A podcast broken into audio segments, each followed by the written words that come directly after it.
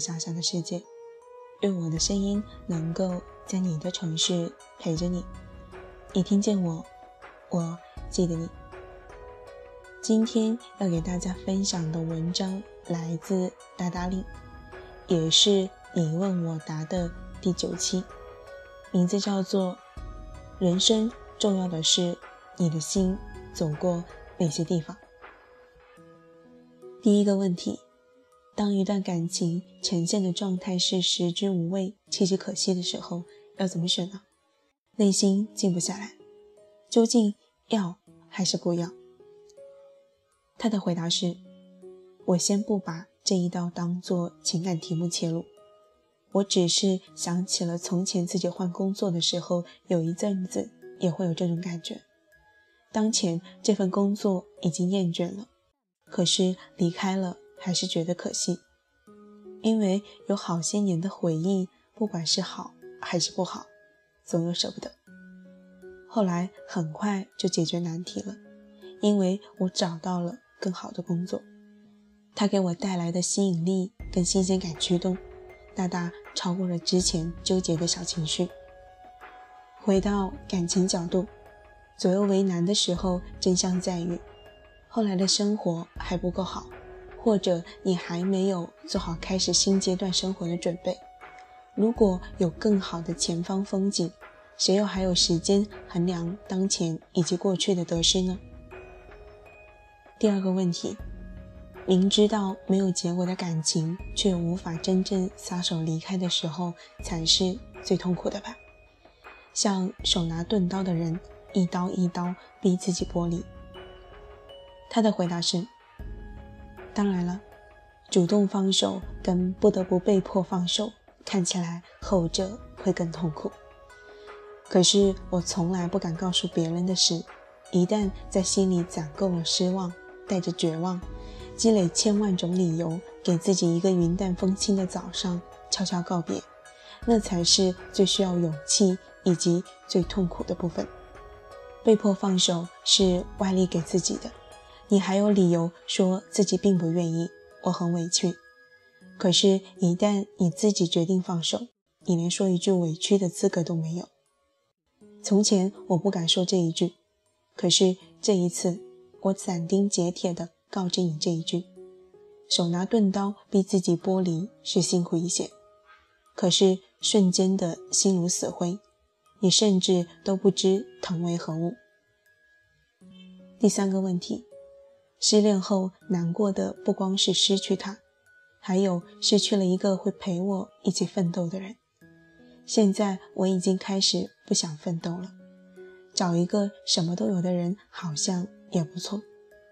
可是过不了自己那关，觉得好现实。这是不是说明我已经不相信爱情了呀？他的回答是：你不是不相信爱情。你这是以失恋之名逃避自我成长跟奋斗的责任，仅此而已。第四个问题，很不喜欢现在的工作状态，种种原因到现在还在挣扎着。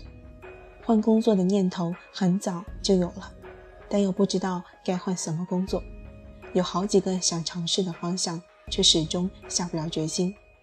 如果是你换工作，会先考虑自己是否喜欢还是高薪酬呢？他的回答是：先是第一点，在开始厌倦一份工作的时候，不要给自己找理由，先把自己的简历过一遍，挂在网上，尝试几轮面试，以上做完了，再去纠结要不要换工作。先行动起来，是比原地打转有效一万倍的事。第二点。不要把自己想做什么当做自己就适合或者可以做什么，给自己进行一轮评估，在理想跟当前积累部分做出判断，你会发现其实你没有那么多选择，所以也就无所谓，好像什么都想试一试了。第三点，仅仅只是个人观点，在满足基础的生活开销前提下，三十岁以前尽量选择自己喜欢的工作。总体来说，工作都是无聊的，如同婚姻走到最后。所以要在一开始给予足够养分来分摊对抗后来的无聊跟心累，而兴趣、喜欢至少不讨厌，这些都是最好的养分。以及如果一开始就选择自己喜欢的，哪怕到了后来发现自己不合适，甚至厌倦，但是至少你经历过了，就不会后悔。反之，如果你开始就没有挑自己喜欢的，后来你会一辈子懊悔一个可能本就不属于自己的职业，假想敌的对抗也是厌弃自己最大的理由。就我自己而言，当年大学时代一直找机会去报社实习，后来在北京当了大半年正儿八经记者，我经历过其中的酸甜苦辣，后来决定不当记者了。我有我的理由，所以。放弃的时候是心甘情愿的，可是倘若我一开始就不去靠近自己喜欢的这份职业，我就不会知悉其中的真实。而且越是往后走，职业转型成本越大，心里的负担也越重。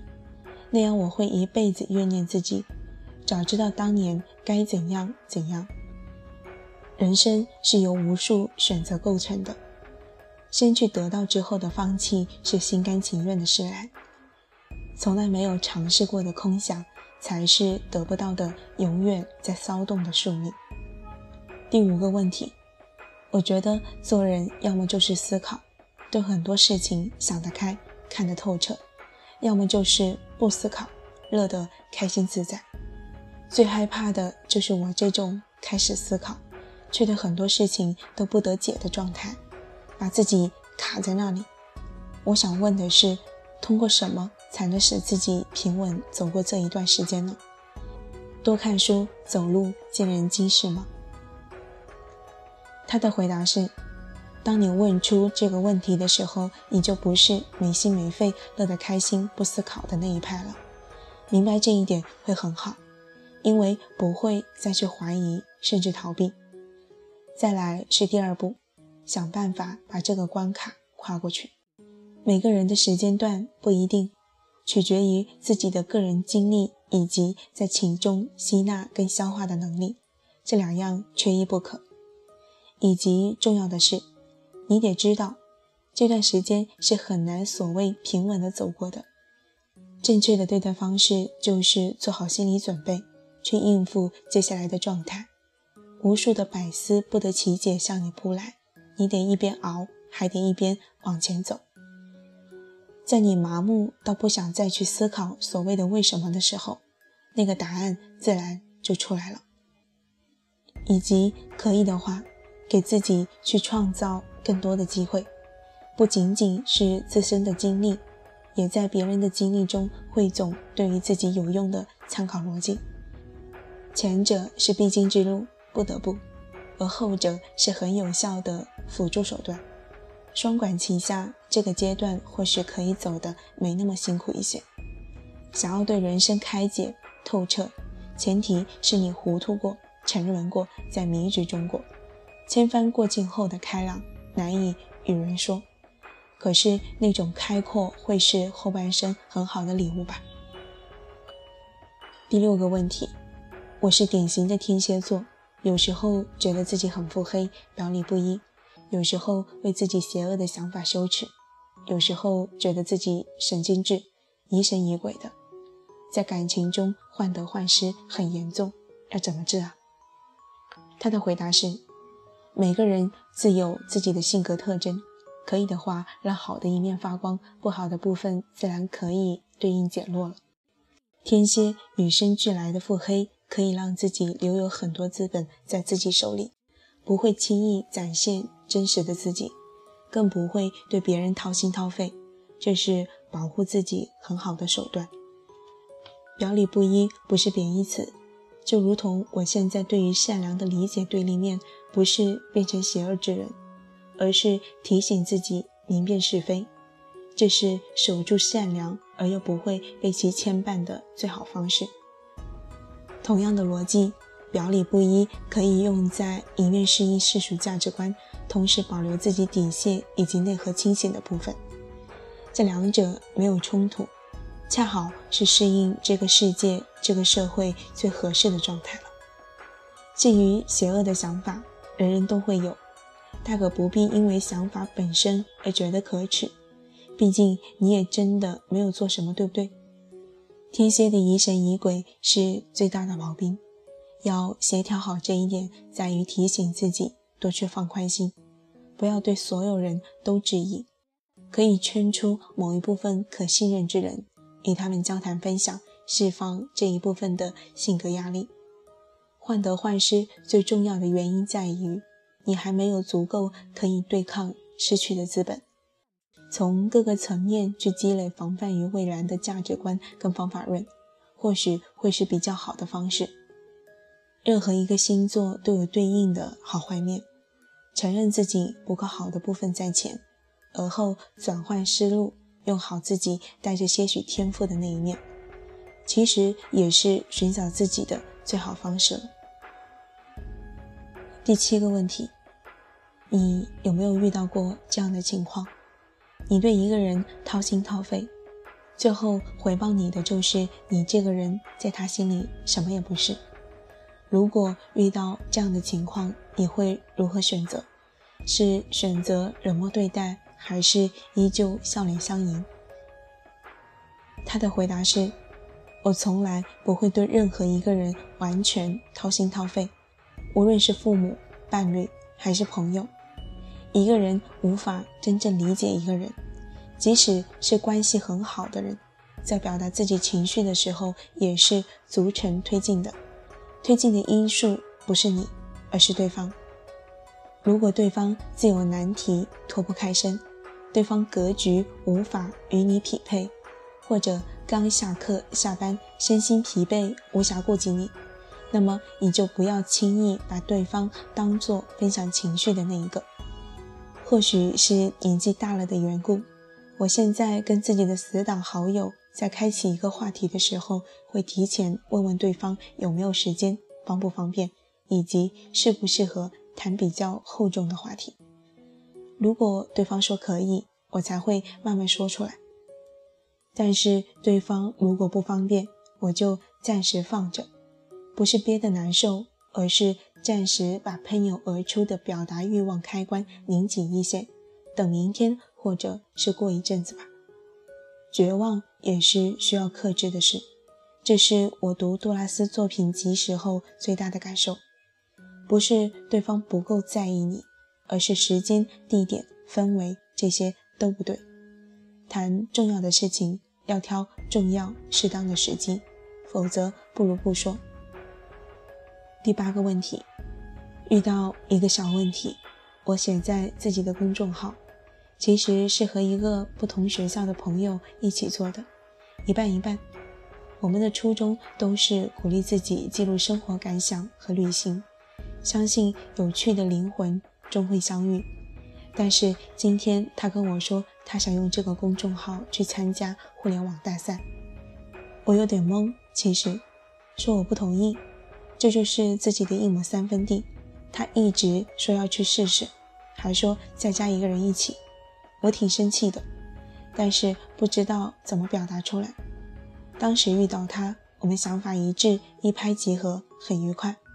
可是现在让我很矛盾，想自己重新写全新的公众号，可是几个月的努力，不容易的原创，都让我觉得有点委屈，我有点难受。他的回答是。这是很常见的事情，任何一种合作方式到最后都难免产生分歧。幸亏只是一个公众号，而不是一个很大的公司。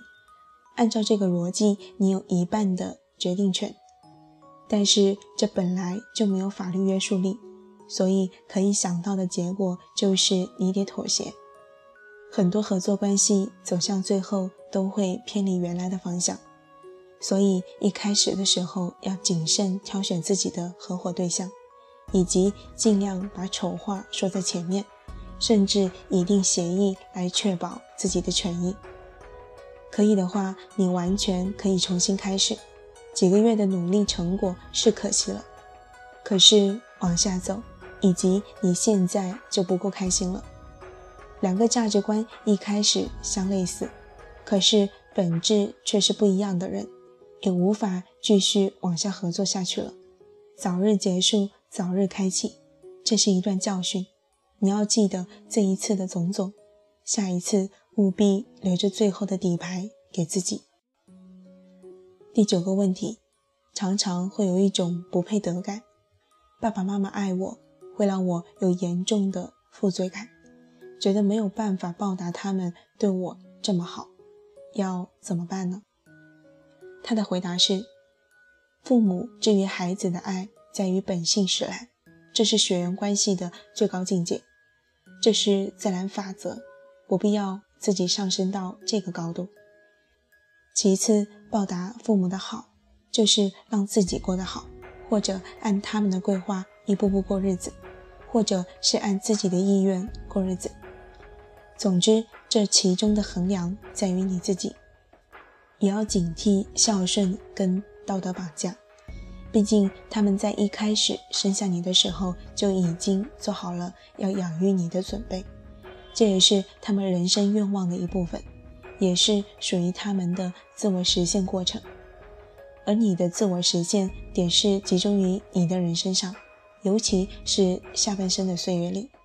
毕竟很大程度上来说，他们要比你先离开这个世界，所以用好这份爱，给自己力量。积累后半生自己一个人行走的勇气跟品格，才是最好的报答了。好了，今天的你问我答就给大家分享到这里。接下来给大家分享几条读者的留言。第一条留言来自刘珊珊，她说：“可是你一旦自己决定放手，你连说一句委屈的资格都没有。”这一句真真说到我心里了。昨天刚跟一个不那么喜欢我却老是拖着我的男生说了不见，真真委屈。他后来的解释让我心软，可是我更心疼之前的自己。所以，如果开始一段感情，如果一开始就是难过的，早早结束吧，最后伤人更伤己。第二条留言来自钱大大，他说。说到对恋情的主动放手还是被动放手，我更倾向主动。我宁可一刀一刀地剖析自己，让自己清楚看到这段关系的糜烂之处，也不愿让别人来切断。我害怕突如其来的大变故，所以需要自己动手。而为了避免误伤自己，只能让自己更理性、更客观地去观察、去总结。第四条留言来自浅笑无忧，他说：“可是我从来不敢告诉别人的事，一旦在心里攒够了失望，带着绝望积累千万种理由，给自己一个云淡风轻的早上悄悄告别，那才是最需要勇气以及最痛苦的部分。幸好我熬过最痛苦的那段时光，所以现在很轻松，很幸福。”第五条留言来自 P，他说：“忽然有种豁然开朗的感觉。毕业一年，纠结是否要换工作，一直在怀疑自己的判断与决定。今天看到你说，人生是由无数选择构成的，先去得到之后的放弃是心甘情愿的事来，从来没有尝试过的空想才是得不到的，永远在骚动的宿命。”我觉得，如果我不辞职去换一条路，我永远会困在一个死局里，想不通，走不出去。就像别人说我是个不撞南墙不回头的人，我总要走过一次，无论成败，才能给自己一个好的回复啊。好了，评论也给大家分享到这里，最后感谢大家的收听，晚安。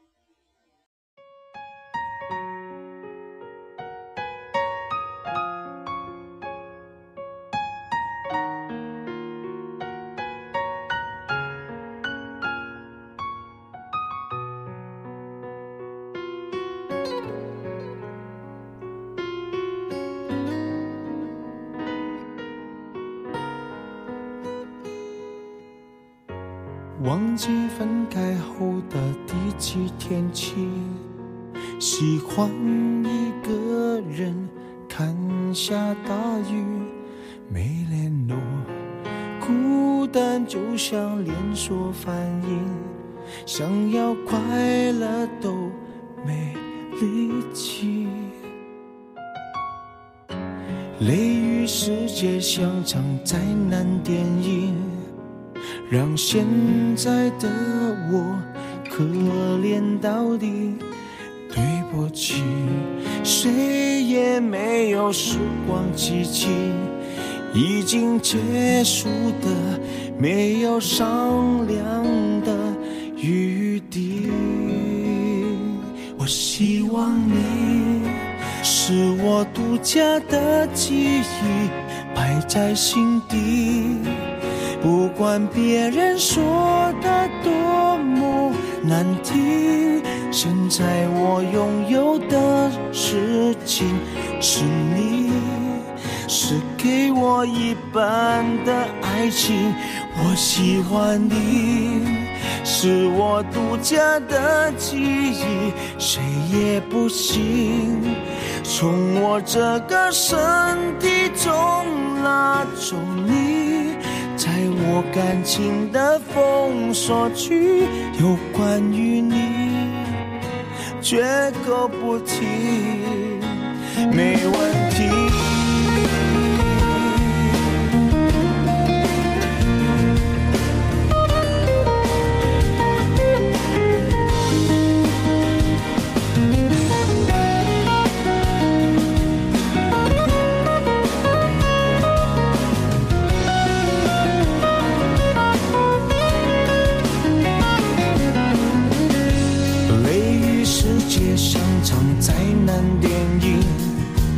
让现在的我可怜到底，对不起，谁也没有时光机器，已经结束的没有商量的余地。我希望你是我独家的记忆，摆在心底。不管别人说的多么难听，现在我拥有的事情是你，是给我一半的爱情。我喜欢你，是我独家的记忆，谁也不行从我这个身体中拿。在我感情的封锁区，有关于你，绝口不提，没关系。我喜欢你，是我独家的记忆，摆在心底。不管别人说的多么难听，现在我拥有的。情是你，是给我一半的爱情。我喜欢你，是我独家的记忆，谁也不行从我这个身体中拿走你，在我感情的